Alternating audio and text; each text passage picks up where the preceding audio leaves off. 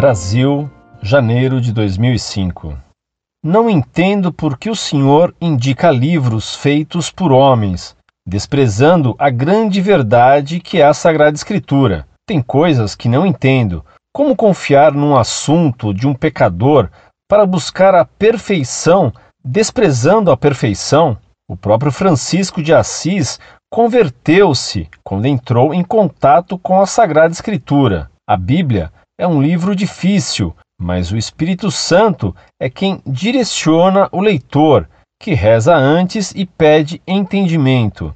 Não dá mais para esperar por padres que não transmitem o essencial. Um abraço. Prezado Salve Maria. Segundo você, só se deveria então ler a Bíblia. Então por que me escreveu? Não me estaria você fazendo ler o texto de um homem quando leio o seu texto? E por que você leu o site da Monfort?